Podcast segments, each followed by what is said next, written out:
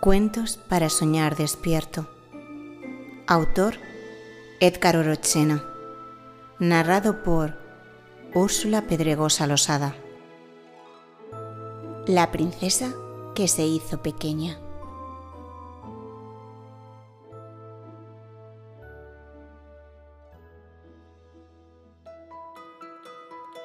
Había una vez un joven rey era conocido por ser extremadamente tímido y le costaba expresarse en público. A pesar de esto, un día conoció a una hermosa princesa y con valentía le propuso matrimonio. Casémonos y ven a vivir a mi palacio. La princesa enamorada aceptó felizmente y se casaron. Sin embargo, después de algunas semanas, la princesa notó algo extraño.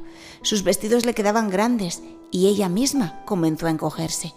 Cada día en el palacio se volvía más pequeña y diminuta. Preocupado por su amada esposa, el rey decidió convocar a los mejores sabios y médicos del reino, ordenándoles que encontraran una cura para detener el proceso de encogimiento. A pesar de los esfuerzos de los sabios, la reina continuaba encogiéndose hasta el punto en que parecía una niña muy pequeña. Los sabios advirtieron al rey que, si no encontraba una solución pronto, la reina podría desaparecer por completo. Desesperado, el rey montó en su caballo y partió en busca de una cura para su amada esposa.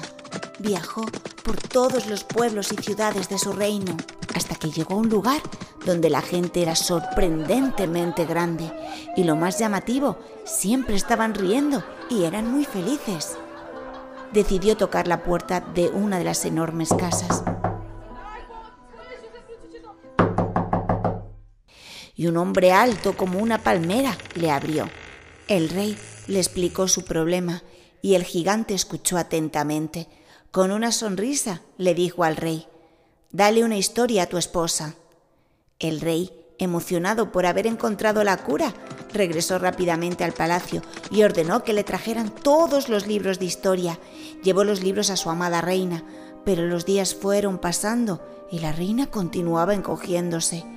Después de varios días, la reina continuó haciéndose más pequeña, a tal punto que casi no podía verse. El rey desesperado introdujo a la reina en una pequeña caja de madera, tomó su caballo y regresó a la casa del gigante, y sin tocar la puerta entró enfurecido, reclamando al hombre alto.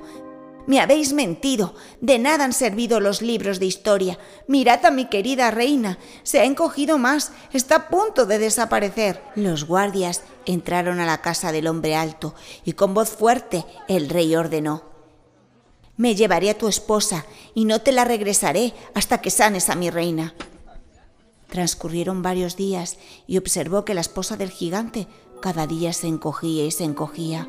El rey tomó a la esposa del gigante, la metió en una pequeña jaula y junto a sus soldados se dirigieron a la casa del gigante. Al cruzar el umbral de la puerta, el rey se llevó una gran sorpresa. Su querida reina había comenzado a crecer. El rey le preguntó, ¿De qué magia eres poseedor? De ninguna magia, respondió el hombre alto. Lo que sucede es que me comprendió mal, mi querido rey.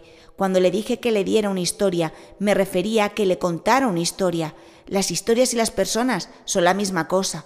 Las historias nos hacen creer en la magia, nos hacen crecer porque las historias riegan nuestras mentes y nos hacen crecer.